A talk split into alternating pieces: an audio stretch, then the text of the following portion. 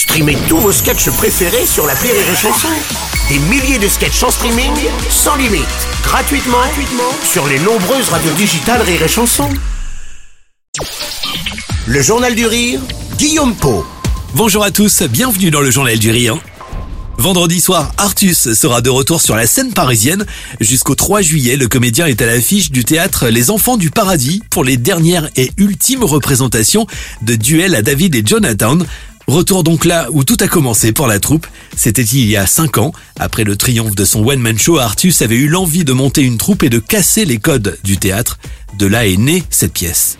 C'est parti de ça, c'est parti de après avoir enchaîné les tournées de One, de me dire euh, j'ai envie de jouer avec les copains, j'ai envie de costumes, j'ai envie de décors, j'ai envie de d'emmener les gens. Euh, il y a eu un moment où je, suis allé voir deux trois pièces et euh, le rideau s'ouvrait, il y avait un canapé, un bar sur la gauche et un couple qui s'engueulait pendant une heure et demie.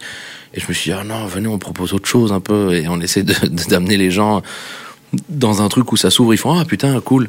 Et en plus, euh, le western permet quand même de, de caricaturer tous les trucs d'aujourd'hui parce que c'était des personnages racistes, euh, homophobes, misogynes, tout ce que tu veux. Donc euh, donc voilà, je, je, trouve que ça prend encore plus de sens aujourd'hui qu'il y a cinq ans quand on l'a écrit. Duel à David et Jonathan nous emmène donc dans un patelin perdu du Far West.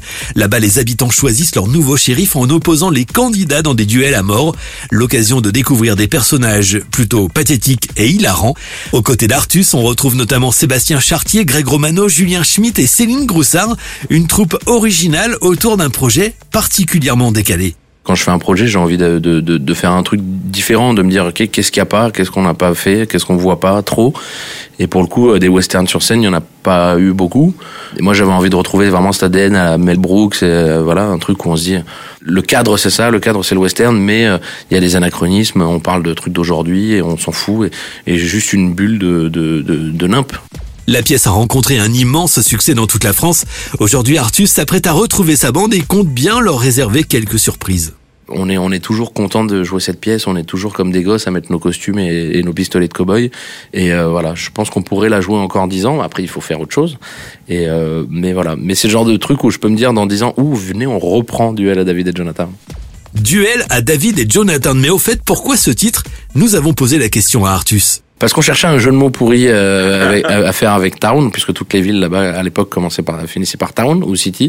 Et donc euh, les, les, finalistes c'était Sylvie Vartown ou David et Jonathan. Et je trouvais que David et Jonathan écrit était encore plus plus absurde.